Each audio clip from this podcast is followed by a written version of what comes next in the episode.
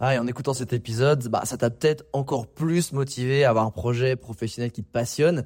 Mais le problème, c'est que tu es peut-être paumé, que tu sais pas dans quoi te lancer. Soit parce que tu aucune idée dans quoi, soit parce que justement tu as trop d'idées et tu sais pas laquelle choisir. Si c'est le cas, bah, va regarder mon workshop gratuit. Découvre ta zone de génie pour trouver ton job idéal. Avec ça, tu auras toutes les clés pour y voir beaucoup plus clair et prendre une vraie décision. Le lien dans la description, c'est à toi de jouer.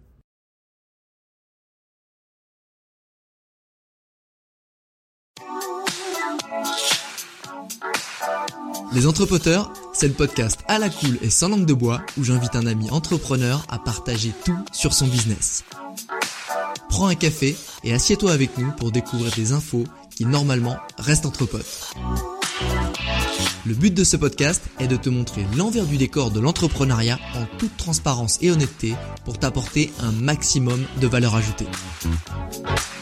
Ici, on te parlera de productivité, de stratégie pour booster ton business, de création, de management ou encore d'optimisation des process. Et parce qu'être entrepreneur, c'est avant tout une aventure humaine remplie d'obstacles, on te partagera aussi les frustrations et les échecs. Rejoins le cercle des entrepoteurs si tu souhaites lancer ton business, faire décoller ton chiffre d'affaires, surmonter des difficultés professionnelles ou encore gagner du temps.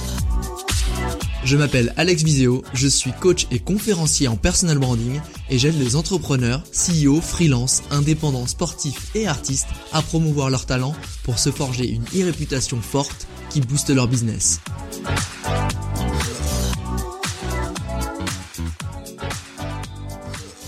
Aujourd'hui, je suis avec Léona Rose et Léona Rose, c'est un profil qu'on n'avait pas encore reçu sur les entrepoteurs puisque c'est une artiste peintre, dessinatrice et graffeuse. Et ce qui est fou, c'est qu'elle a entrepris cette vie il y a à peine trois ans. Et avant, elle travaillait dans le secteur bancaire, donc un changement radical, super inspirant et qui est en plus très successful. Et moi, je suis vraiment très très admiratif des gens qui arrivent à créer des choses à partir de rien. C'est pour ça que je suis absolument ravi de la recevoir sur ce podcast pour qu'elle nous raconte comment elle a réussi cette transition magique. Salut Léona, comment ça va? Bah super bien, écoute. je suis super content, vraiment. C'est, je suis vraiment admiratif des gens. Tu vois, j'ai plein de potes photographes et filmmakers, moi-même j'en fais un peu. Mais t'as une machine pour ça, tu vois. Alors tu vas me dire que les peintres ils ont un pinceau ou un crayon, mais je trouve ça assez fou de se dire que t'es dans n'importe quel même endroit du monde et qu'avec, euh, tu vois, ton art, tu peux transmettre quelque chose, tu peux créer un lien avec ces gens. Et, euh, et en plus, t'as un univers que j'encourage tous les gens qui nous écoutent à aller découvrir qui est très joyeux, rempli de couleurs, qui fait du bien. Et en plus, en ce moment, on en a clairement besoin. Donc, tu es dans l'air du temps, j'ai envie de te dire. Euh, Merci. c'est plutôt, tu es en train de sauver les esprits un peu déprimés du confinement. J'aime bien commencer ce podcast avec une question toute simple. Qu'est-ce qui t'a décidé d'arrêter ta vie, en fait, de salarié? Pour te lancer dans l'entrepreneuriat, en fait, dans cette aventure on va dire que j'ai pas mal d'intuition pour les choses et, euh, en fait, honnêtement, j'ai fait pas mal de. Oui, j'ai travaillé dans l'immobilier pendant quand même 5 euh, ou 6 ans. Et un jour, je me... Euh, après avoir fait le, cours Florent en stage d'improvisation, parce que j'avais plein de hobbies comme le yoga, etc., je me suis dit, je me suis levée un matin, je me suis mise à pleurer. En fait, je suis arrivée au, taf en pleurant le lundi et je, sentais que ça montait, que, que j'étais pas à l'aise. Je commençais à faire des crises d'angoisse, à me sentir plus du tout à ma place. Ah ouais. Et, euh, et ouais, je, je, suis assez sensible et je me suis dit, c'est peut-être le moment pour toi de, changer des choses, en fait. Euh, je suis assez, je suis traumatisée énormément, je suis super sensible. Et par exemple, quand j'ai fini mes études, bah, j'habitais à Marseille à la base, dans le sud, pareil. Tu m'aurais dit que j'allais quitter cette ville, je t'aurais dit, mais jamais de la vie. Et, euh, et, du jour au lendemain, je suis montée à Paris parce que pareil, je commençais à angoisser, euh, je me sentais pas à ma place, je me sentais mal, c'était une cata, alors que peut-être une semaine plus tôt, c'était la folie. Et là, et j'ai des espèces de déclics qui me disent, bah, passe à autre chose, euh, c'est le moment.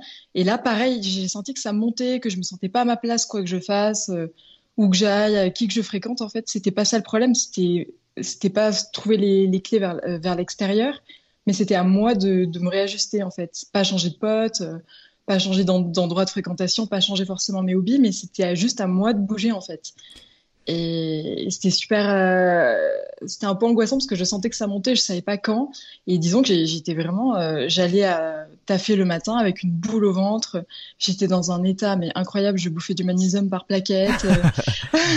et je me suis dit non mais tu peux pas passer ta vie à, à, prendre des pilules de magnésium, meuf. Genre il faut que tu bouges à un moment. Je le sentais, donc je me suis dit bah tu vas pas le faire du lendemain le faire intelligemment. Donc, commence à changer des petites choses. Fixe-toi ton objectif. Et, euh, et, l'important, en fait, c'est le chemin et les moyens pour les atteindre, plus que l'objectif en soi. Parce qu'en fait, même encore aujourd'hui, je me dis, un objectif, c'est, c'est quoi, en fait? Quand est-ce que tu estimes que tu l'as atteint? Ouais. Est-ce que c'est parce que tu as géré tel contrat ou tel contrat? Est-ce que c'est parce que euh, tu as gagné tant En fait, du coup, je pense que je suis en train de réaliser que c'est plus euh, euh, les moyens et le parcours pour atteindre tout ça en fait qui est intéressant. Donc je me suis dit arrête de stresser, euh, commence à faire une liste euh, de choses que tu veux faire pour parvenir à cet objectif. On va dire que l'objectif par exemple à terme c'est arrêter l'immobilier pour devenir artiste. Ouais. et je me suis dit bah commence à, à, faire une liste de choses que tu peux pouvoir changer. Donc c'était quoi cette petite liste? bah, par exemple, essaye d'avoir 10 dessins, 10 ou 20 dessins à proposer. Commence à faire ton portfolio. Ouais. Euh, peut-être commencer à les mettre en couleur également. Hum, hum, euh, ouais, euh, bah, commence à voyager, fais tes premiers voyages, libère-toi du temps, change d'activité peut-être le week-end, organise tes journées différemment pour te libérer du temps pour la création, parce qu'en en fait, quand tu, quand tu dresses la liste de tout ce que tu fais dans la, dans la journée, tu te rends compte qu'il y a plein de choses que tu peux supprimer, pour en faire d'autres, améliorer par exemple le temps que tu passes sur les réseaux sociaux. Bon après moi c'est aussi mon travail, mais par exemple, tu passes, tu te rends compte que le soir, tu passes peut-être 1h30 à scroller pour rien. Cette 1h30, si tu la mets à profit autrement, peut-être pour, euh, pour créer, euh, pour, euh, pour regarder un film qui va t'inspirer, pour faire une activité, 1h30, c'est l'équivalent d'un cours de yoga ou d'une vraie activité. Et quand tu ramènes ça à toute une semaine, 1h30 fois 7 jours, si tu changes un peu comment tu, ta manière de répartir ton temps, tu as le temps de faire plein de nouvelles choses en fait. Et je voudrais juste revenir avant de, de gratter un peu ce, ce moment de création et de transition, qu'est-ce qui, tu sais, quand tu disais que tu avais la boule au ventre quand tu allais au boulot, qu'est-ce qui, euh, enfin, de quoi ton corps en avait marre en fait? C'était quoi le, qu'est-ce qui créait cette boule au ventre en allant au boulot? Est-ce que c'était la, la pression en fait euh, qu'on te mettait pour faire tes objectifs? Est-ce que c'était le fait que tu te sentais plus libre de décider de ta vie ou de ton emploi du temps? C'était quoi les critères?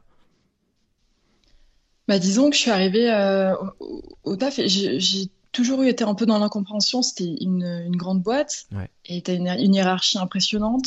Tu as des gens qui te donnent des, des, des ordres et t'es pas forcément raccord avec. Alors après, je suis pas une rebelle du tout, mais on m'impose des choses euh, que je comprends pas forcément ou que je trouve illogiques. C'est juste que tu les acceptes pendant longtemps parce que c'est le jeu en fait. Et euh, sinon, tu travaillerais pas dans une grande entreprise. Mais à un moment, en fait, ça te paraît de plus en plus absurde. Tu proposes des pistes d'amélioration. Euh, moi, j'étais négociatrice immobilier, par exemple, je faisais des super chiffres et on m'a imposé un peu les mêmes règles qu'aux autres, alors que j'allais pas au même rythme. Je travaillais avec des gens qui étaient pas au même rythme que moi. Après, c'est pas prétentieux, mais moi, j'aurais pu faire plus. Euh, je voulais gagner plus, je voulais évoluer. Déjà, on me proposait pas de, de possibilités d'évolution. Ah, et c'était un mix en fait qui était pas du tout raccord avec qui t'étais, à ton rythme de vie, à ta mentalité. Et en fait, au lieu de pouvoir toi t'exprimer, et peu importe ce que c'était, c'était là, c'était dans l'immobilier, euh, en fait, t'arrivais pas en fait. C'est-à-dire qu'on t'imposait un process et une règle du jeu qui ne correspondait pas à ton mindset à toi, et du coup tu te sentais freiné. Et encore une fois, ce qui est fort, c'est que finalement tu le réadaptes à tous les domaines en fait. Parce que là c'était l'immobilier, mais là au moins tu peux adapter ton process, ta façon de voir les choses, ta façon d'atteindre les objectifs, euh, bah, à finalement cette activité de d'artiste. Et aujourd'hui, il y a personne qui peut te dire euh, comment te gérer si ce n'est si ce n'est toi. Et pour revenir maintenant sur comment tu as fait pour faire cette transition, parce qu'encore une fois, elle se passe super bien. Euh, et ce qui est fou, c'est que ça fait à peine trois ans que tu as commencé tes premiers dessins. Moi, ça me fait péter les plombs. Moi, moi, je me dis toujours, les artistes, ouais, bah, tu comprends, j'ai commencé quand j'avais 5 ans, on m'a mis un crayon dans les mains. Non, non, j'ai fait, j'ai commencé à gribouiller à 3 ans. Maintenant, je fais des grandes fresques de 18 mètres sur 50. Euh, je suis international. Enfin, c'est assez hallucinant quand tu dis justement que tu as commencé à un peu à dessiner, je pense qu'il faut pas commencer. Enfin, c'est le premier step, mais clairement, quel a été euh, le process de monter en puissance pour atteindre à la fois ce niveau, euh, tu sais, artistique, parce que, mais aussi ce niveau de visibilité? Euh, bah, D'abord, le niveau artistique, euh, disons il y a plein d'artistes qui font pas mal de, croquis, de recherches pendant des heures et des heures. On va dire que je suis pas très patiente. Et, que, et que quand je fais un truc, c'est pas pour rien, en fait. C'est pour avoir un objectif, quelque chose qui me correspond, que j'aime bien, sur lequel je vais passer du temps. Je vais pas lâcher comme ça, en fait. si le dessin me plaît pas, je vais le faire évoluer, je vais le mettre de côté, je vais y revenir quelques jours après, par exemple. Okay. Donc à partir du moment où je me mets sur une créa, c'est que je l'ai déjà pensé dans ma tête et, et c'est pas un test. C'est pour moi c'est quelque chose que j'imagine le montrer comme rendu fini. Parce que sinon, ça me ferait mal au cœur de me dire que je vais travailler dans le vent pour une pseudo-recherche. J'estime que je me suis cherchée pendant 28 ans. Maintenant, je me suis dit, Plus de temps à perdre, merde.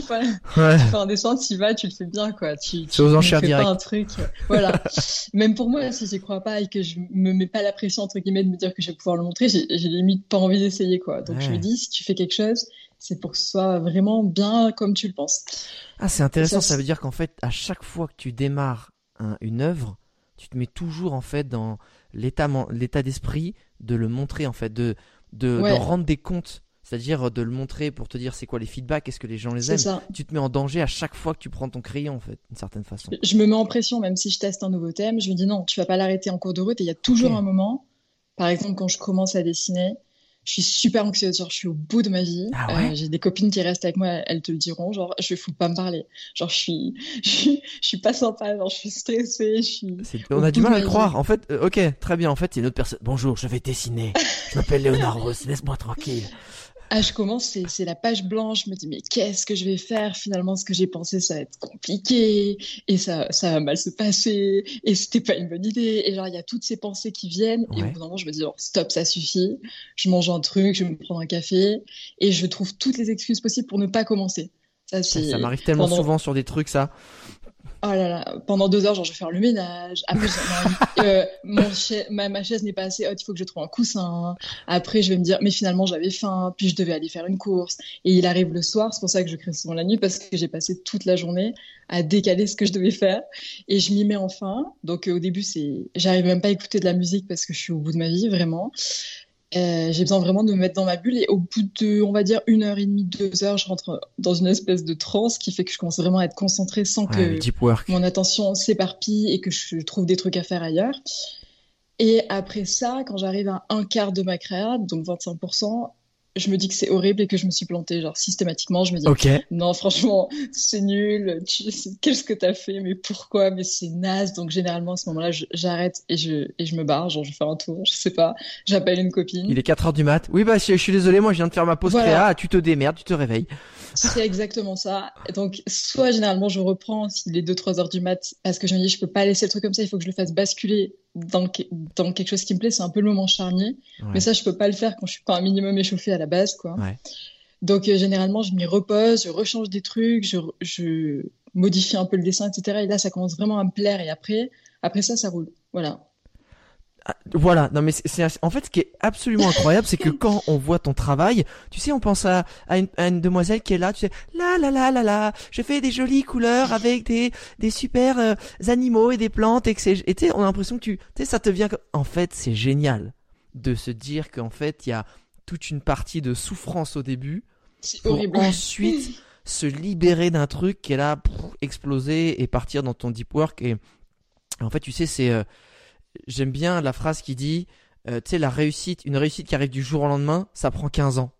Ouais. Euh, tu sais, les gens ils voient ce côté genre ah bah ton action elle a bondi ou alors t'as fait je sais pas combien de ventes euh, du jour au lendemain, mais en fait ils voient pas que ça a pris 15 ans pour en arriver là. Là c'est un peu le même principe, c'est de se dire pour le moment où tu vas commencer à créer, partir sur 5 heures de créa et ça va être ultra bon, en fait il te faut toute la journée à procrastiner à créer ton en fait tu te conditionnes et fais gaffe parce que du coup tu as créé un tu sais un process de création et de conditionnement qui est euh, qui est qui est étalé sur toute la journée en fait et, et en fait c'est enfin c'est le principe on en parlait dans le live qu'on avait fait il y a pas longtemps c'est comme Raphaël Nadal en fait qui a le conditionnement le plus chelou du monde. Pour ceux qui connaissent, avant chaque service, il se remet les cheveux, il remet le bandeau, il se, il se, il se tire l'élastique le, du slip et c'est pas des conneries. Pour en fait à chaque fois être dans un conditionnement où le mec il t'envoie un, un, bombardier quoi, tu vois, à chaque service. Et bon lui ça lui prend moins de temps du coup. Il a l'air plus con, mais ça lui prend moins de temps. mais en fait c'est ce qu'on disait, tu vois, j'essaye. Euh, en fait j'ai analysé tout ça, maintenant je le sais je me dis, regarde, au final, c'est juste que déjà, d'une part, j'essaie toujours de sortir de ma zone de confort parce que si je faisais la même chose d'une fois sur l'autre ou quelque chose de très similaire, j'aurais pas cette, cet inconfort, mais j'estime que je suis restée dans ma zone de confort assez longtemps, tu vois, en étant dans l'immobilier, etc. Et que maintenant, à chaque projet, il faut que j'essaye de me démarquer, de me mettre un peu en danger. Donc, déjà, quand tu arrives sur un projet, donc, soit t'as pas d'escabeau, soit le mur est bizarre, il absorbe trop ou pas assez la peinture. Donc, ça, c'est aussi plein de petits ah. paramètres qui font que tu dis, ah mince, je m'y attendais pas, tu vois, où il y a, y toujours un paramètre qui fait que c'est, tu dis, mince, ça, c'était pas prévu, déjà. Et sur la créa, j'essaye aussi de, de, gérer des couleurs que j'ai jamais gérées. Je me suis rajouté de la bombe alors que j'en avais jamais fait. Donc chaque fois, j'essaie d'incorporer des ah. nouveaux trucs, ce qui fait que j'arrive toujours en, me mettant la pression ou sans un mur beaucoup trop grand. Euh, euh, j'ai fait ma première façade alors que j'en avais pas fait avant. C'était quasiment un 10 mètres par 10 mètres sur un échafaudage alors que je n'étais jamais monté sur un échafaudage auparavant. Et il a fallu le monter aussi l'échafaudage par exemple, tu vois. Ah. Donc c'est comme le truc Ikea sans mode d'emploi. Voilà. Et donc là, le mec, il a livré, il m'a vu en galère, il m'a dit, bon, allez, ok, je vais t'aider. J'étais là, merci, sûrement sympa, parce que là, franchement, un échafaudage à 9h du mat, j'étais pas prête. Mais c'est plein de petits trucs comme ça qui fait que du coup, t'apprends vachement vite, tu vois. Et donc, mais ça te met quand même un petit coup de pression pour la créa derrière. Et, euh, ouais, pour la créa, j'essaye vraiment de, changer des choses à chaque fois. Et donc, comme j'ai analysé que j'étais toujours au bout de ma vie, je me suis dit, bah, en fait, euh, c'est quand le moment où t'es bien. Donc, on va dire, c'est à partir de on va dire 70% du dessin que là après je, profite à fond genre je limite je surfe sur mon truc je me mets de la musique à fond et là c'est parti vraiment je, suis dans mon truc. Donc je me dis bah déjà c'est ce moment là essaye de de, de, le kiffer encore plus en fait. Pour que tu sais le l'équilibre entre le moment où tu as stressé et le moment où tu kiffes, en fait, il soit bon, que tu aies plus profité que l'inverse. Et je me suis dit, est-ce que tu pourrais pas analyser qu'est-ce qui te fait te sentir bien pour euh, l'appliquer un peu à ta début de phase de créa, tu vois? Yes histoire de pas être dans cet inconfort constant au départ. Genre, c'est, horrible. Et petit à petit, ça va. Du coup, j'arrive à, à réduire un peu l'espace entre le moment où je suis mal et le moment où je me, je me sens bien. Parce que j'ai analysé un peu les, ben, les mécanismes qui font que je ressens tout ça. Et, euh, et c'est pas mal. Voilà. Et, et, justement, sur, cette phase de progression euh, exponentielle, pour reprendre les, tu vois, les, courbes, euh, est-ce que si je comprends bien, c'est que pour toi, c'est essentiel pour avancer vite et progresser vite et affiner son art, de à chaque mission se rajouter, euh, tu sais, une, euh, un challenge en fait. C'est-à-dire euh, une façade, pas de, pas de problème, bien sûr. ah bah moi de toute façon j'adore ça, hein. moi les façades, de toute façon alors que t'en avais jamais fait. Et comme tu dis, je fais euh, graffer. alors moi, ça tombe bien depuis que je suis gamine. Euh, c'est à peu près ça, ouais. et non, mais c'est bête, mais tu sais souvent les gens quand ils ont trouvé un espèce de euh, que ce soit un service ou un produit, on, on parle pas de l'art mais d'autres choses qui qui fonctionnent. Tu ils l'usent, ils le vendent, ils le vendent, ils le vendent jusqu'au jour en fait ils viennent euh, dépasser ou ils ont pas pris le temps de se renouveler. Sauf que toi, j'ai l'impression que c'est l'inverse. C'est à chaque mission, tu essaies de passer un step est-ce que est-ce que c'est inconscient ou tu essaies vraiment de te demander ok qu'est-ce que je peux faire en plus sur cette mission? Et, ça c'est quelque chose qui à chaque fois fait partie de ta démarche. Ouais, ça a toujours été comme ça. Je, me mets beaucoup la pression et j'ai tendance à m'ennuyer rapidement aussi. Donc je me dis qu'à partir du moment où, ce que je produis par exemple m'ennuie, euh, bah, ça va ennuyer les autres aussi. et, j'ai pas envie de, produire pour euh, parce que les gens attendent quelque chose de moi ou de, produire pour produire ou pour vendre. Il faut que ça me plaise ah. avant tout à moi et que j'ai aimé la démarche. Et je mets toujours une intention euh, dans ce que je fais, dans ce que je crée. Et il faut que l'intention me convienne parce que je, je, suis honnête envers moi-même et, je me dis si, déjà ça me plaît à moi et que je l'ai fait dans l'intention qui me convenait, bah après ça ira. J'ai pas envie de ouais voilà. ah, je vois c'est J'aimerais qu'on qu'on rende euh, ce process, tu sais, cette transition vraiment concrète pour des gens qui se disent, euh, qui sont peut-être dans leur job, euh, encore une fois, ce qui est fou, c'est que t'as commencé, enfin, t'es devenu l'artiste que t'es aujourd'hui en ayant à peine touché un, crayon. Euh, tu dessinais quand t'étais plus jeune, mais on va dire t'as vraiment repris ça il y a à peine trois ans. T'étais encore dans ton job, et je pense qu'il y a plein de gens qui ont cette espèce de, tu sais, d'envie de devenir artiste, peu importe la catégorie, parce que l'art, il y en a dans, dans toutes les couches et, et de, de notre quotidien mais ils se disent mais c'est impossible tu vois genre euh, vas-y je suis gestionnaire euh, de des stocks de je sais pas quoi euh, je suis caissier ou alors je suis manager en gros hacking dans une dans un incubateur tu vois. Et ça a été quoi clairement step by step rapidement pour résumer ta transition? C'est-à-dire ok j'ai la boule au ventre ça là on l'a bien j'ai la boule au ventre il faut que je change quelque chose. Ok je change un peu mon quotidien je commence à dessiner Mais putain, entre je commence à dessiner et j'ai des contrats, c'est quoi les petits steps euh, qui sont qui sont écoulés? Après moi, moi tout, tout va très vite, je suis très très impatiente et euh, génial. Et quand on me dit c'est pas possible, j'y si. ok, génial. je vais tout faire pour que ce le soit en fait. Et après, je pense qu'il y a l'aspect humain aussi qui rentre en jeu, etc. Et je me dis pourquoi pas en fait? Mais, mais justement, de façon pragmatique, qu'est-ce que ça a été? C'est après que tu as commencé à dessiner, qu'est-ce qui s'est passé? Je, Tu dessinais genre au début une petite heure par jour, puis après qu'est-ce qui s'est passé? Tu as commencé à, à... Enfin, juste c'est bête, mais pour en gagner sa vie, tu as envoyé tes dessins à qui? Euh, tu t'as, ben c'était, quoi la stratégie, la transition? En fait, je me suis dit, donc, premier dessin, ok, il est, il est cool, etc. J'ai eu des bons retours de, de mes potes. Pour moi, c'était important aussi d'avoir le retour des gens, parce que euh, bah ouais, pour savoir ce qu'ils ressentent, si ça leur plaît, etc. Donc je me suis dit, euh, bah, ce petit téléphone graphique, il est mignon, j'aimerais bien bah, faire une série pour que ce soit cohérent à montrer. Faut pas que je parte d'un un milliard de directions, même pour moi, il faut que je me construise un peu. On va dire que les animaux graphiques à plumes, euh, avec des petites couronnes de fleurs sur la tête, on va dire que ça va être, on va dire que ça va être, je vais partir de ça. Donc ouais, la première chose c'est déjà de faire une série peut-être comme ça, parce que si tu pars dans tous les sens, après, le but, je me suis dit, ça va être de montrer mon book, euh, de le proposer et que les gens disent Ah, cette personne a un style, j'aime bien. Alors que si tu pars sur trop de trucs différents, euh, en fait, il n'y a pas de style et ça impacte peut-être moins. En fait, quand tu veux ratisser un peu trop large, voilà. Donc, il vaut mieux. Tu voulais créer ton univers de suite, en fait. Se mettre sur une niche et vraiment l'approfondir parce que ça, ça me plaisait. J'adore les animaux, tout ce qui est jungle, etc. Donc, je me suis dit, ben, fais tes têtes d'animaux. Ce qui est fou, c'est que tu te donnes un terme euh, technique euh, de sales et tu vois de, de business qui s'applique à l'art. Trouve ta niche et donne-toi à fond là-dedans. Bah, j'ai fait une école de commerce. Oh putain, c'est pour ça. Ah bah voilà. ah putain, démasqué. voilà. On nous apprend à, à, être un peu, on est un peu conditionné aussi, mais ça m'a servi quand même. Bah je vois ça. Donc je me suis dit bah voilà trouve, trouve ta niche, euh, mets-toi à fond dedans. Euh, bah voilà j'ai fait par exemple un, un, une sorte de, de business plan, c'est-à-dire que j'ai pas une analyse de marché, mais j'ai regardé qui y avait, qui faisait des choses similaires à moi en parallèle, comment ils faisaient, avec qui ils travaillaient, quelles marques s'intéressaient à ce type d'illustration pour voir si déjà c'était viable. J'ai regardé si ces personnes-là en vivaient. Je dis bon par rapport à un style, un style, de dessin assez naïf comme le mien, visiblement, ça a l'air de bien se passer. J'ai regardé un peu combien de temps ça leur avait pris, etc. Je dis bon, ça a l'air, euh, ça a l'air viable, quoi, à peu près.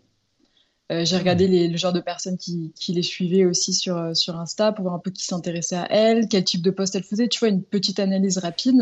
Enfin, petite analyse rapide, vu tous les paramètres que tu as, que as analysés. bon, alors tu as l'air hyper active, effectivement. Ça t'a peut-être pris une nuit entière, mais, mais en fait, je trouve ça ultra intéressant et dans le côté en plus où on a envie de rendre concret les choses pour les gens qui peut-être ont envie de se lancer, c'est qu'en fait il n'y a pas que genre je dessine, c'est qu'il y a aussi toute l'analyse de cet univers dans lequel tu vas baigner peut-être dans les dix prochaines années et comprendre qui sont les acteurs, comprendre quelles sont les personnes qui sont le public, euh, quels sont ben les peut-être tu voulais faire un truc mais en fait il y a un mec qui est déjà dessus depuis deux ans donc ça sert peut-être pas un mec ou une nana évidemment euh, que ça sert peut-être pas à grand chose et cette phase là je pense qu'elle est ultra importante. Et tu vois mais moi, je j'aurais pas cru qu'il tu serais passé autant de temps. Ok.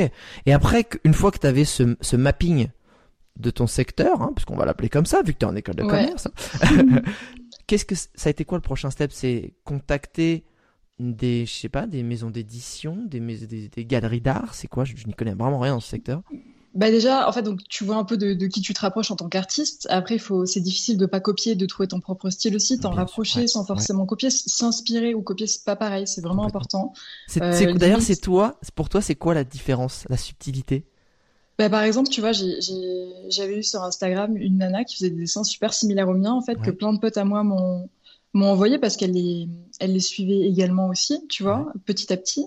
Donc ça, ça me gêne pas, tu vois s'ils apprécient ce qu'elle fait, c'est cool. Et le fait qu'elle dessine, c'est cool aussi. Mais à un moment donné, prends peut-être un peu plus de temps pour faire ton truc à toi, parce qu'à partir du moment où tu.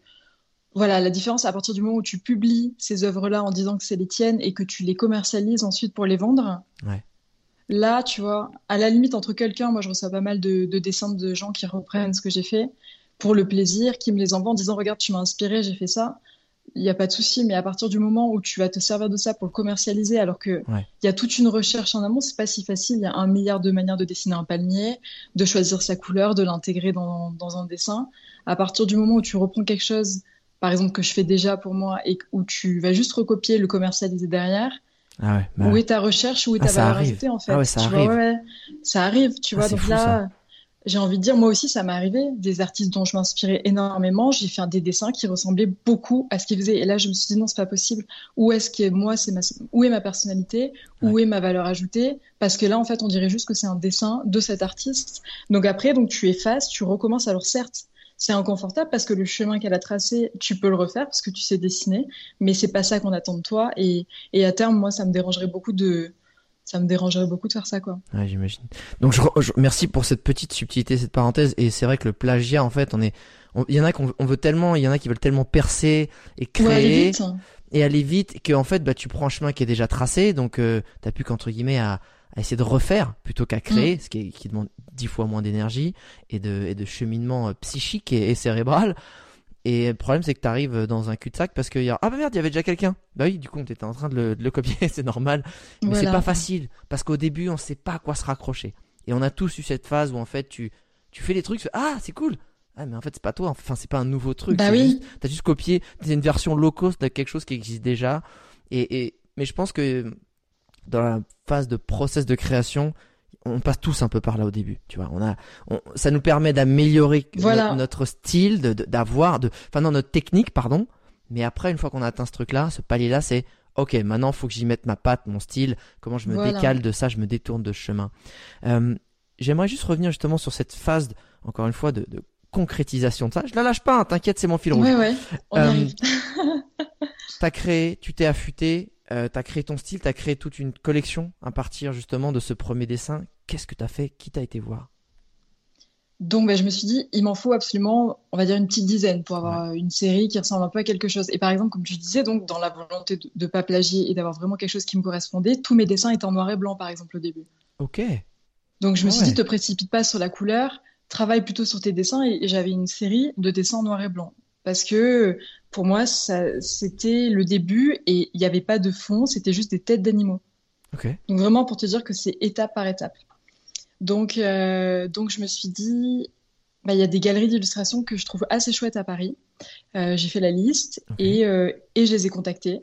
Donc bah, j'ai eu trois refus et un oui. Génial. C'était 20 la- 25% de réussite, c'est pas mal. C'était la, la Slow Galerie. On fait un petit bisou, merci. Voilà. Et en fait, je suis arrivée avec mes dessins. Elle a été hyper bienveillante. Euh, elle a regardé mes dessins. Elle m'a dit, j'aime beaucoup ce que tu fais. Ça Ouais. serait chouette que tu les colorises, par exemple. Donc là, pareil, il faut accepter qu'on te dit, que tu arrives avec un dessin et qu'on te dit, bah, en fait, il faudrait apporter telle amélioration parce que moi, je trouve ça cool, mais de mon point de vue de pro, qui suis déjà dans le milieu, Ouais. faut le modifier. Et attention, la colorisation, ça prend autant de temps limite que de faire le dessin. Ah bah j'imagine, oui. Oh, Donc j'ai dit bah pas de problème et tout, c'est vraiment super déjà que qu'elle m'ait reçu, qu'elle ait pris le temps de regarder mes dessins parce que je suis elle est énormément sollicitée Ah et qu'elle ait elle qu'elle ait vu un petit truc cool. En fait pour moi c'était important de d'avoir l'avis de de quelqu'un qui fait déjà ce métier En sur fait- ce que je fais. Tu cherchais même pas à être exposé à ce moment-là, tu voulais juste un feedback de pro en fait. Bah après je voulais pas lui faire perdre son temps non plus donc mon but c'était aussi de de vendre mes trucs dans sa galerie quoi, mes, dessins. Ouais. Donc j'y suis allée vraiment pour lui proposer mes dessins euh, à à vendre pour sa galerie en fait. Ah ok. Et alors du coup, qu'est-ce qui s'est passé une fois avec ce feedback-là? En fait, ça t'a repris 4 mois à, tout, enfin tu vois, à, à te former en, en Oh, ça, colorimétrie? Ben, en fait, ça m'a pris quatre mois à peu près pour faire mes, mes dix premiers dessins. Ouais. Euh, le quatrième mois, je, je suis allée dans cette galerie, donc elle m'a... J'ai eu un rendez-vous. Après, c'était pas facile parce que je suis pas la seule. Elle travaille déjà avec des gens, donc j'ai dû la relancer plusieurs fois. Ouais. Il y a ça aussi qui est important. C'est pas juste t'envoies un mail, ah on m'a pas répondu. euh, bon ben c'est mort. Non, pas forcément. En fait, les gens ont plein de choses à faire. Ouais. Ils travaillent déjà avec des personnes et, et toi pour faire ta place, ils te connaissent pas, donc euh, bah faut t'accrocher un peu. Donc après quelques relances, donc elle m'a répondu. Elle se dit putain mais celle-là. Elle pas. veut- elle veut- Ouais, je vais la recevoir veut- un quart d'heure parce que sinon elle va pas me lâcher, elle va me spammer. Et c'est très bien. C'est ça. Donc, euh, bah, je suis rentrée avec des devoirs à la maison. Euh, elle m'a dit, bah, voilà, par exemple, bah, il y a trois, quatre dessins que je trouve chouettes. Euh, ça serait cool de les mettre en couleur. Donc, je me suis dit, mince, comment est-ce que je mets en couleur? Qu'est-ce que je vais utiliser? Pareil, donc je vais au magasin d'art, je demande conseil au conseiller du magasin d'art parce que j'ai aucune notion de ce qu'il faut utiliser. Ah génial. Ah non mais c'est Et ça après, c'est Ouais. un peu ton, ton intuition aussi. Tu dis, ah, ça, ça a l'air cool.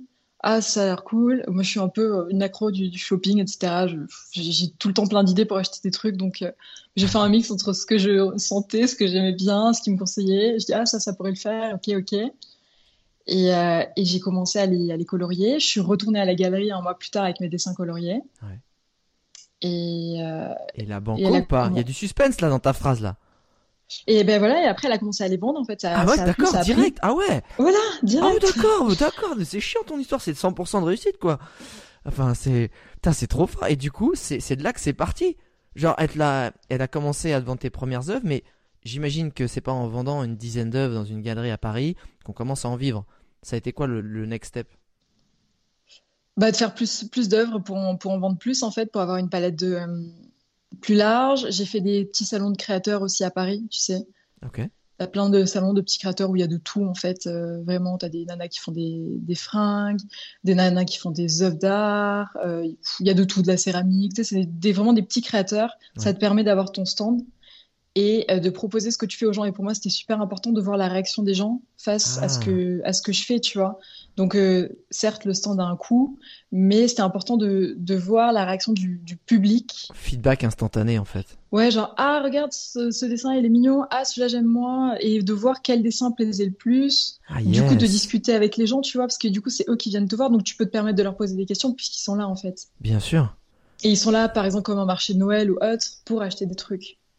Donc, ça m'a permis de, bah, d'avoir un, petit feedback, ouais. Et ça a été quoi le point de rupture au moment où tu t'es dit c'est bon, je peux quitter mon job et me lancer en fait euh, dans cette aventure? T'as fait quoi? T'as fait une démission all-in, genre euh, allez, en revoir président, euh, je m'en- vais et je suis pas sûr de savoir si je vais bien gagner ma vie. Ou en fait t'avais déjà ta visibilité en bon, euh, en bonne stratège? Et tu dis ok là quand j'arrête je sais que j'ai déjà tel contrat qui arrive donc je vais pouvoir en vivre potentiellement tu négocies une rupture conventionnelle tu peux avoir un peu de chômage et de création de- d'entreprise Euh, comment ça s'est passé? Bah, non, c'était pas facile. Je- parce que ça, c'était quelque chose que je pouvais pas maîtriser. Euh, après, je me, je savais qu'il fallait que je bouge, mais je savais pas quand. Ouais. C'est juste que j'angoissais de plus en plus, donc je me dis, je pense que le moment approche, ça c'est sûr, parce que je me sentais de plus en plus mal. Et aussi, il y a eu des, des restructurations dans l'entreprise en même temps, euh, qui faisaient Ah. que mon, mon taf se faisait dans des conditions qui me, qui étaient encore moins favorables qu'avant.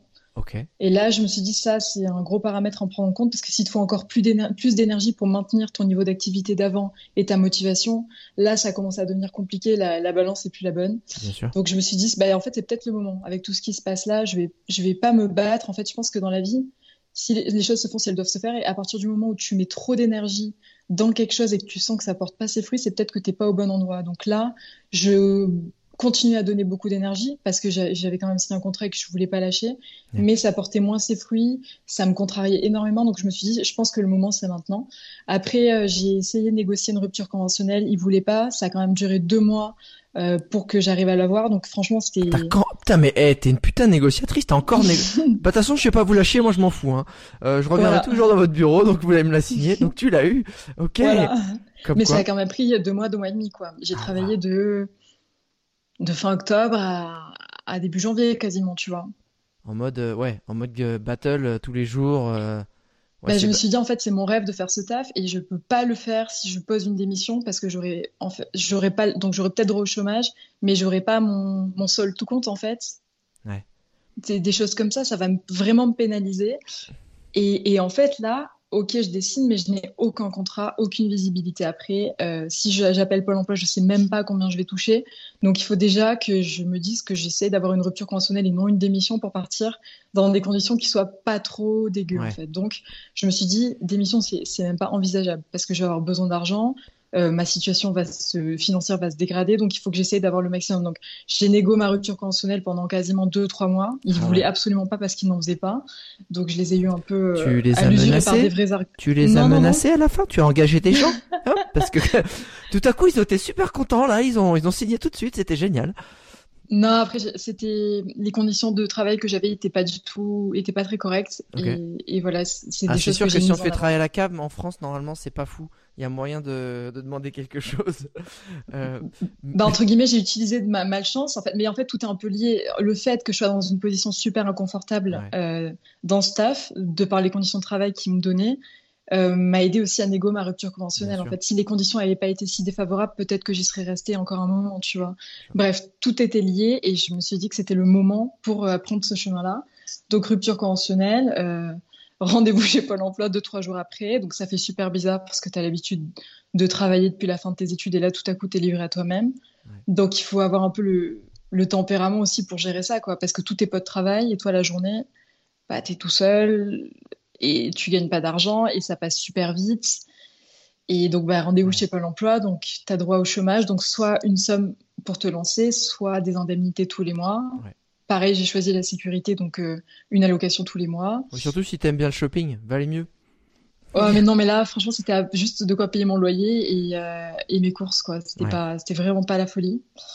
Euh, voilà, donc bah, j'ai commencé avec ça. Donc bah, pareil, je me suis dit, ben, ce changement de vie, à quel prix tu veux vraiment plus faire ce que tu faisais avant? Donc ok, par contre, ben, plus de resto, plus de sorties, plus de shopping, parce que j'avais pas les moyens du tout. et ça a changé ma vie radicalement, parce que je gagnais deux fois et demi moins que ce que j'avais avant. Ah ouais. Euh, donc c'était pas la folie. Pendant six mois, un an, j'ai travaillé bah, gratos, donc pour les, les étapes de la suite. J'avais identifié des marques avec lesquelles j'aurais aimé collaborer. Ah, c'est intéressant ça, cette phase pendant un an. Et parce que les gens ils sous-estiment, tu sais, euh, ce côté de. Je, le dis, je le dis souvent, il y en a qui s'insurgent, genre mais tu te rends compte, Alex, dire que tu dois travailler gratuitement, mais c'est, mais en fait, ce que tu comprends pas, c'est quand tu travailles gratuitement, tu travailles pour toi, tu travailles pas pour mm. les gens en fait. C'est ça que tu, les gens captent pas, c'est que pendant un an, t'investis sur toi, t'investis sur ta visibilité, t'investis sur euh, sur comprendre en fait aussi le secteur, le secteur avec ses problématiques business et que ben euh, le fait de faire gratuitement t'offre des opportunités que t'aurais pas eu si tu leur demandais d'argent parce qu'ils t'auraient jamais accepté. Et ça, c'est une putain de stratégie qui doit être très compliquée à tenir pendant un an. Et même par correction, je peux pas me permettre de facturer quelque chose alors que je suis pas au point. Ouais, cool, super état d'esprit, super état d'esprit. Genre, je vais facturer quelque chose, mais au final, je suis pas sûr du rendu, je suis pas sûr de quand je vais pouvoir le livrer. Il y a des aléas que je gère pas encore, des aléas techniques. Donc, je préviens les gens, je dis voilà, ce que je sais faire aujourd'hui, voilà le, petit book que je me suis constitué. Je débute, c'est mon premier projet de ce type. Euh, Est-ce que ça vous dirait que je vous fasse quelque chose? Maintenant, voilà, on y va, on y va tranquillement. Moi, je fais ça gratuitement. Vous mettez pas trop la pression. On essaye de faire un truc euh, qui convienne à tout le monde. Bien sûr. Voilà. Donc après, les gens sont un peu plus souples. Après, à partir du moment où tu commences à facturer, t'as pas droit à l'erreur parce que les gens, c'est sanctionné par un paiement, donc ils attendent un résultat en face. Et disons que j'étais peut-être pas forcément prête non plus à supporter ce niveau de pression. J'avais besoin de rajouter des noms à mon book que j'aurais pas eu si j'avais pas fait des choses gratuitement, parce que je voulais vraiment. Euh, ces, ces personnes-là, c'était par exemple des boutiques qui me plaisaient, des petites marques qui me plaisaient. Par exemple, un, un magazine qui s'appelait Kids Magazine. Yes. Euh, c'est voilà un petit magazine d'enfants et je les avais contactés mais pareil genre je lui ai dû envoyer peut-être 10 mails avant qu'ils me répondent et au final en en parlant j'avais illustré les collections été en reprenant les, les photos des shootings des marques et en les habillant avec des animaux en reprenant les tenues par exemple donc ben là par exemple j'ai travaillé 15 jours euh, et j'ai quasiment pas été payé quoi ils m'ont fait un chèque pour euh, pour la forme, j'ai gagné 100 euros, quoi, tu vois. c'est bien, c'est pas mal. Oui, non, mais voilà, c'est plus, bah, ok, t'as fait un travail, on te, on te montre qu'on te donne un petit quelque chose pour te montrer que ça a été du travail et qu'on le reconnaît. Voilà, donc c'était des petites choses comme ça que j'ai pu rajouter à mon book petit à petit. Euh, des fresques gratuites aussi, parce que, ben, il fallait que je m'entraîne, etc. Donc ça, mais, ça mais il prenait quand même en charge la peinture, rassure-moi. Ça dépend des fois. Ah ouais, c'était ok, on, te laisse notre mur, mais quand je voulais vraiment, je, ouais, je prenais en charge aussi la peinture et aussi euh, l'aspect. Moi, j'ai toujours fait, j'ai essayé de faire les choses avec mon cœur, peindre dans des orphelinats, des hôpitaux, etc. Je fais la petite parenthèse, je me permets de te couper parce que c'est comme ça que je t'ai découvert. Euh, J'étais à Bali, euh, on faisait, on, justement, on est dans cet orphelinat à Bali, on faisait des dons ce jour-là. Et j'en ai profité pour faire une petite vidéo aussi sur ma chaîne YouTube pour montrer que ben même quand on est en vacances, on peut prendre du temps pour rendre à la destination et faire des choses bien. Et là, en story, j'ai quelqu'un qui me dit, mais attends, mais c'est ma pote qui fait ça, c'est génial. Et, elle t'a tagué et j'ai découvert tout ton univers. Et voilà, je trouvais ça euh, absolument sublime et, génial. Et en plus, tu me dis que c'était une de tes premières fresques. Donc euh, aujourd'hui, bah, t'as step up the game, comme on dit. Je suis partie avec mon seul tout compte à Bali. Donc, euh, c'était vraiment mon, mon, premier projet. Et vraiment, ce qui m'animait, c'était de, de, me retrouver, de faire des choses pour les autres et de faire les choses avec mon cœur en me sentant utile. C'est ce qui m'a toujours animée peu importe là où j'allais. Donc c'est pour ça que c'est la première chose que j'ai faite. Et j'attendais pas forcément de, résultats. Euh, de résultats ou autres, je me suis dit, bon, bah là, j'ai le chômage pendant un petit moment, je vais déjà, dans un premier temps, essayer de me faire plaisir, faire évoluer mon art comme j'ai envie, sans forcément vouloir que ça plaise, aller vers des gens qui m'intéressent, que je trouve sympas, des marques que j'aime bien, pour leur proposer ce que je fais, certes, c'était stratégique, mais c'était avant tout pour faire vraiment quelque chose qui me plaise et qui me correspond pour la première fois. Et en fait, bah, du coup, je me suis connectée avec des gens qui étaient un peu dans le même mood que moi et ainsi de suite. Je pense que ça, s'est fait comme ça. Et, et, ça a été quand le moment où tu as eu ton premier contrat rémunéré décent qui correspond à une prestation d'artiste euh, euh, compétent? C'était au bout de combien de temps? Ah, je dirais c'était quasiment euh, un an et demi après. Et eh ouais, ok. Là, j'ai reçu un message de, du directeur de Club Med, du directeur marketing, qui m'envoie un message sur mon Insta en me disant Hello, on travaille sur, un, sur la manière de faire l'identité visuelle de notre nouveau concept. Euh, tu peux, tu, vous pourriez me rappeler, je suis intéressée par votre travail. Et là, je fais, genre, je me suis mise à pleurer. Je dis, c'est pas possible. J'hallucine. Et du coup, en fait, Didier, si c'est toi, Didier, t'arrêtes tout de suite tes conneries parce que c'est pas drôle ta blague, ok? Et on, se rappelle, il me dit voilà, euh, on, on, a essayé des choses avec euh, une agence de com, etc le rendu correspond pas forcément à ce qu'on attend. On voudrait une patte artistique. On voit que tu débutes. Euh, on n'a pas un budget énorme, mais on est intéressé par ton travail. Donc c'est aussi un peu donnant-donnant. Est-ce que tu voudrais faire l'identité visuelle de notre nouveau concept? Et là, je dis bah oui, évidemment. Par contre, c'est pour dans trois semaines, tout bouclé. Je dis oh. ok.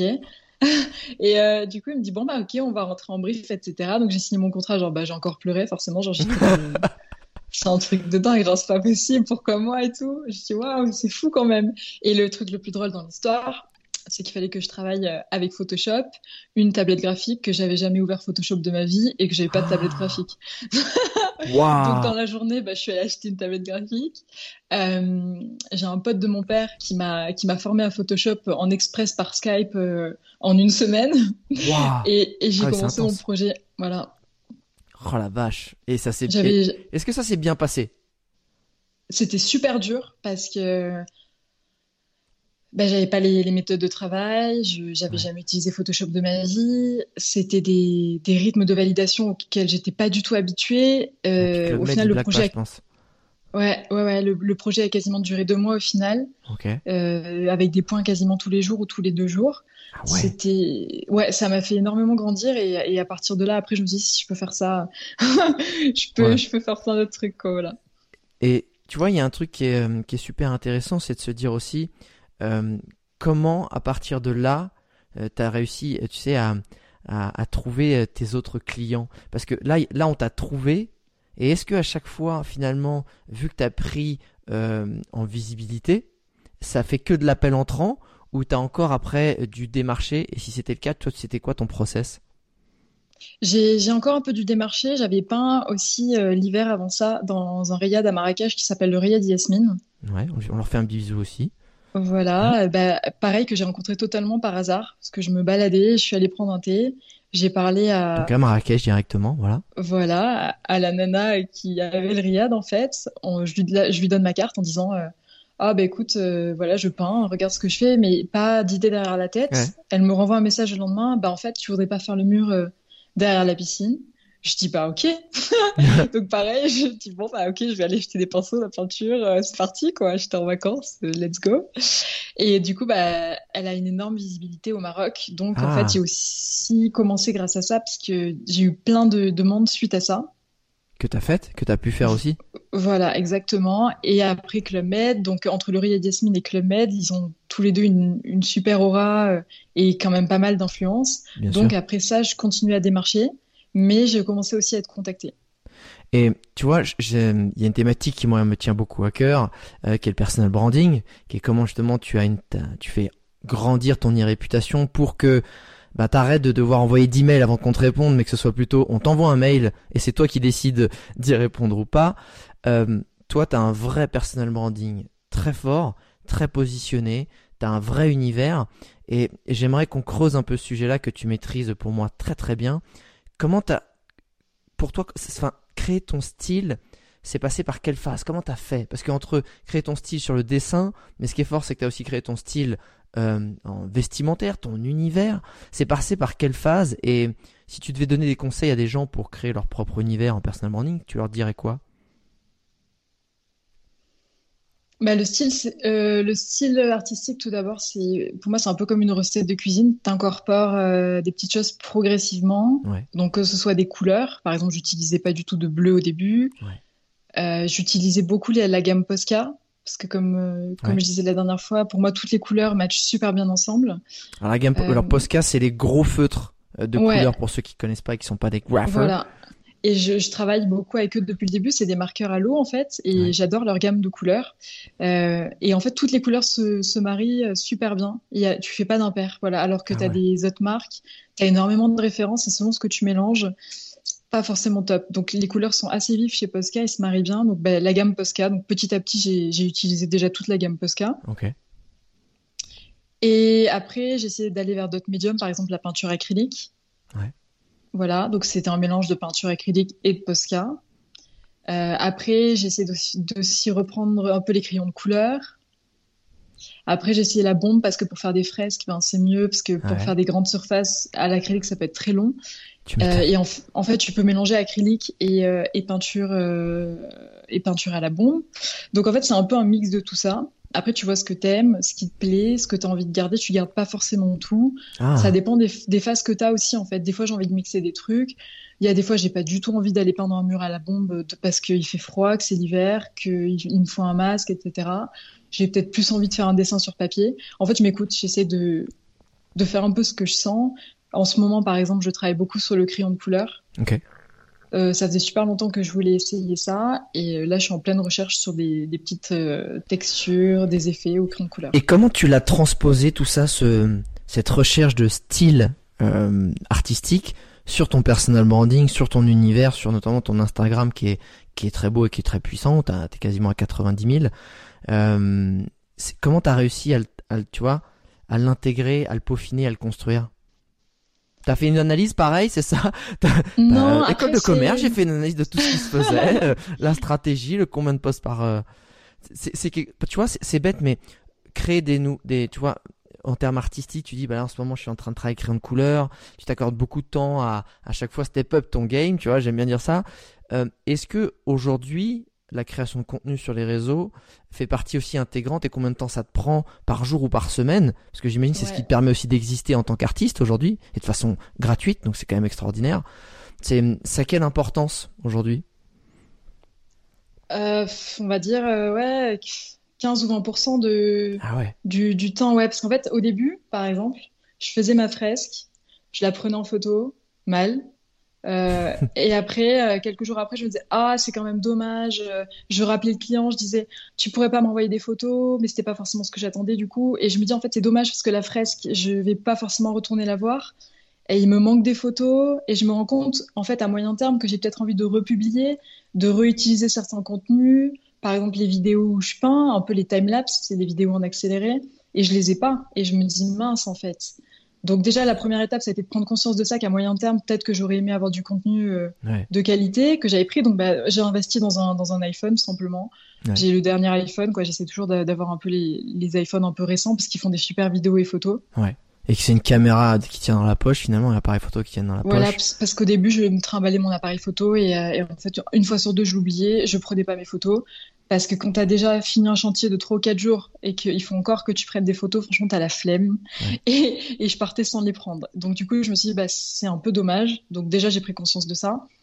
Après, donc, je me suis dit, ben. Il y a aussi, je fais juste une petite parenthèse, je me permets de couper, pour ceux qui, qui sont dans n'importe quel secteur et qui se demandent comment on crée du contenu euh, sur leur projet, c'est exactement ce que fait Léona, ça c'est un trick, mais c'est ce qu'on appelle documenter le process, c'est-à-dire qu'au lieu de juste prendre une photo euh, de l'œuvre ou du résultat final, c'est que tu vas en fait créer du contenu sur toutes les différentes étapes en fait de ce projet. Encore une fois, là on est sur le thème artistique, donc ça va être euh, le choix des couleurs, ça va être le, mélange de la peinture, ça va être arriver sur place, ça va être faire un time lapse, euh, ça va être faire je sais pas un boomerang avec les différents et ça en fait, ben tu te retrouves avec peut-être 20 postes entre des posts sur ton feed, euh, peu importe les feeds, hein, ça peut être aussi sur LinkedIn parce que tu vas montrer justement euh, ta, ta mentalité de créatrice, mais c'est aussi beaucoup sur Instagram. Et tout ça, ça va te faire plein plein de posts jusqu'à arriver à la photo finale au lieu d'en avoir pris une seule.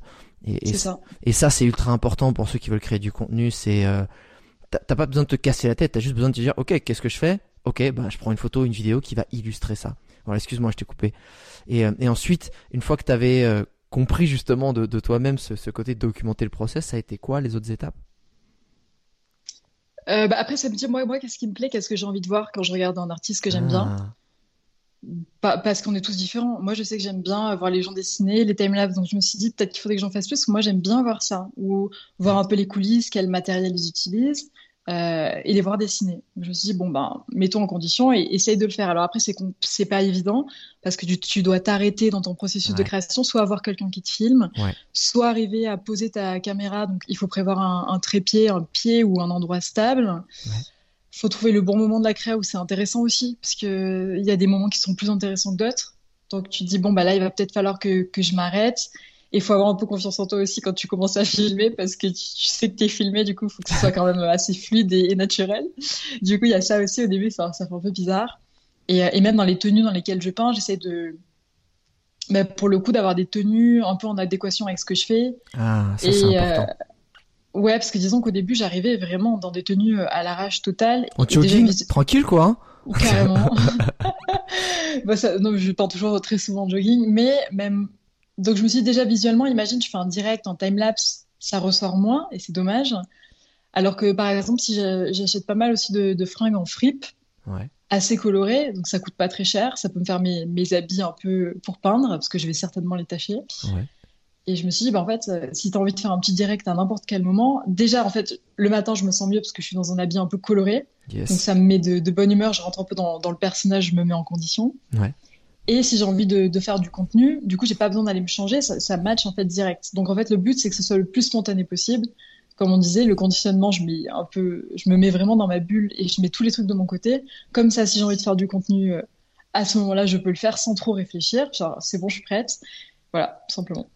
mais tu vois, je pense que tu as, dit un truc qui est, qui est important, c'est que, et, je le vois en ce moment sur certaines personnes que je suis en, j'accompagne en coaching, c'est que euh, ils ont un, produit ou un service, mais en fait, euh, donc c'est top, ils font des super posts, ils créent du contenu, mais en fait, on s'était, ils sont aperçus, on s'est aperçu que l'image qu'ils dégageaient, à travers notamment un style vestimentaire ou un type de photo ou une expression de visage, ne matchait pas avec le, les clients qu'ils voulaient attirer et l'image que tu veux dégager. C'est-à-dire que si tu as un truc, je sais pas, je vais dire un truc très pro, euh, plutôt sérieux, etc., et que tu es là en train de faire des photos super fun, il y a un truc mmh. qui est en décalage, tu vois. Et ça, c'est quelque chose sur lequel il faut vraiment se pencher, de se dire, euh, ben les vêtements ou l'univers que tu vas créer, je sais pas si tu fais des vidéos dans ta chez toi, est-ce que l'univers que tu vas recréer autour de toi, soit dans tes vêtements et euh, pareil dans ton dans ton lieu de vie va matcher? C'est-à-dire c'est si par exemple toi euh, tu prenais des photos chez toi et que ça ressemble pas à un atelier avec des peintures et des bombes, mais un truc avec je sais pas des ordinateurs et des trucs high tech, il y a un truc qui matcherait pas en fait. Et c'est là où c'est intéressant, c'est que toi tu t'es dit putain mais ouais, euh, je vais je vais me mettre dans ce en fait je vais me conditionner mais je vais me mettre dans l'univers en fait en ayant même des fringues, même des fringues que je vais défoncer, et ben on va on va se mettre dans ce personal branding là. Et, et je pense que c'est super utile aujourd'hui euh, maintenant que tu as des, as des réseaux qui, qui, commencent à avoir vraiment une sacrée gueule et qui, voilà, où il y a beaucoup de gens qui te suivent, c'est ton business vient que de là quasiment? Ouais, ça vient, ça vient vraiment beaucoup d'Instagram. Okay. Euh, beaucoup d'Instagram, ouais. C'est ça qui est fou, c'est qu'aujourd'hui, c'est euh, c'est un outil qui est gratuit. Euh, Mm. bon, après, on peut faire de la sponsor et je pense que ça, c'est aussi un, euh, une- un outil très pointu, très utile. Je sais pas si tu en as ut- utilisé, mais euh, il y en a qui utilisent très mal, mais on peut faire beaucoup de ciblage, surtout si tu as des produits spécifiques. Je sais pas si tu en as déjà fait, mais c'est ultra intelligent pour, ben, au lieu d'essayer de, peut-être tu, tu ah, bonjour, tu essaies de parler à tout le monde, tu dis, ben, Mm. je vais aller cibler des gens et peut-être que eux vont s'intéresser à moi vu que, ben, je peux, je peux aller les cibler. Est-ce que toi, ça t'est déjà arrivé de faire ça justement? Ouais, ouais, je l'ai, ouais, ouais, fait quelques fois. Et, euh, et Ça a bien marché? Ouais, ouais, ouais. Ah. Après, c'est, assez onéreux aussi, tu vois. Bien sûr. Mais je, je pense que c'est un, un vrai investissement parce que je pense qu'au quotidien, t'as pas forcément le temps de, de, de démarcher. Du coup, tu peux pas être partout, tu peux pas tout faire. Et, euh, et c'est un- une manière assez honnête pour moi de, bah, de, de promouvoir ce que tu fais. Euh, donc, il faut avoir aussi de, de bons contenus à promouvoir. Ça dépend ce que tu as envie de faire sur le moment. Si tu veux plutôt promouvoir une fresque, un, un produit que tu vends, etc. Ça, c'est aussi un parti pris. Euh, Et c'est voilà, mais- de manière à faire connaître ton travail, ouais. Exactement. On, pour ceux qui nous écoutent, c'est, il faut bien comprendre, euh, c'est, c'est de la pub, c'est pas acheter des followers ou des choses comme ça ou des likes, hein, qu'on se comprenne. C'est, Mm. tu passes euh, dans l'outil de, de, de publicité de d'Instagram, qui passe d'ailleurs par la plateforme Facebook Mm. pour, pour les connaisseurs. Et en fait, l'avantage, c'est que tu peux vraiment cibler des je veux cibler que des, je sais pas, des femmes entre 25 et 45 ans qui aiment la peinture et parce que, ben, en fonction de ce, ce que tu as liké, ce que tu scrolls mm. et le temps que tu restes sur les photos, Instagram, l'algorithme et Big Brother savent exactement ce que tu mm. aimes. Et comme tu dis, c'est super intéressant plutôt qu'essayer de, je sais pas, d'avoir de la visibilité dans un magazine ou dans des choses super généralistes. Ça reste onéreux, mais c'est un bon investissement parce que tu es sûr que tu vas toucher que des femmes de 25 45 qui aiment la peinture et que peut-être là-dedans eh ben il y a la responsable marketing non pas du club med mais d'une chaîne de restaurants ou euh, ou peu importe en fait qui, qui va te contacter juste derrière et euh, OK donc ça ça a marché quand même pour toi et c'est c'est ouais c'est une stratégie intéressante. J'aimerais qu'on parte sur un, une autre thématique. Euh, quelles sont les erreurs en fait Si tu avais la possibilité d'aller te chuchoter à l'oreille quand tu as commencé à tu vois à, à, te mettre dans cette, euh, cette, je sais pas pourquoi je prends l'accent du sud pour te dire ça chuchoter comme ça. Parce que je suis du sud aussi peut-être ah bah voilà peut-être tu, tu, chuchotes à l'oreille tu pouvais revenir en arrière tu chuchoter à l'oreille pour te donner des conseils et pas reproduire certaines erreurs. Euh, ce serait quel conseil que tu te donnerais et surtout par rapport à quelles erreurs que tu as faites? Euh, par rapport à mon parcours d'études, euh, j'ai fait une école de commerce euh, qui était super onéreuse. j'ai fait le parcours assez classique, c'est des écoles qui coûtent 20 000 euros pour le cursus. Donc, comme je ne les avais pas, j'ai fait un emprunt étudiant que j'ai continué à rembourser, même après avoir quitté mon taf dans l'immobilier. Donc, les mensualités, ah je me les suis prises quasiment pendant plus de six ans quoi. Et ah mes parents m'avaient un peu aidé au début. Donc en fait, tu arrives déjà dans la vie avec un emprunt à rembourser de 400 euros par mois. Et malgré le fait que tu dises que ça t'ait aidé, euh, tu sais, dans ton process même de transition, tu dirais que tu aurais voulu choisir une, un autre, une autre façon Franchement, je pense que tu as des formations euh, d'adultes qui sont très diplômantes en un laps de temps beaucoup plus court où tu te concentres vraiment sur les choses qui t'intéressent. Euh, là, disons que je me suis beaucoup amusée, j'ai beaucoup fait la fête, voilà, comme tout le monde en école de commerce.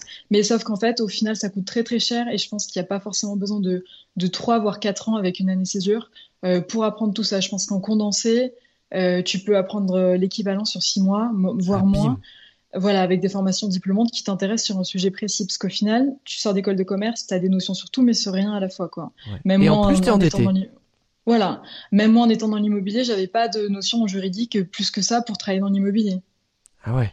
Et donc, le problème est que après, tu débarques dans la vie active avec déjà un emprunt. Donc, pour moi, ce serait, c'est pas forcément utile de payer une école dans le cadre où elle est généraliste.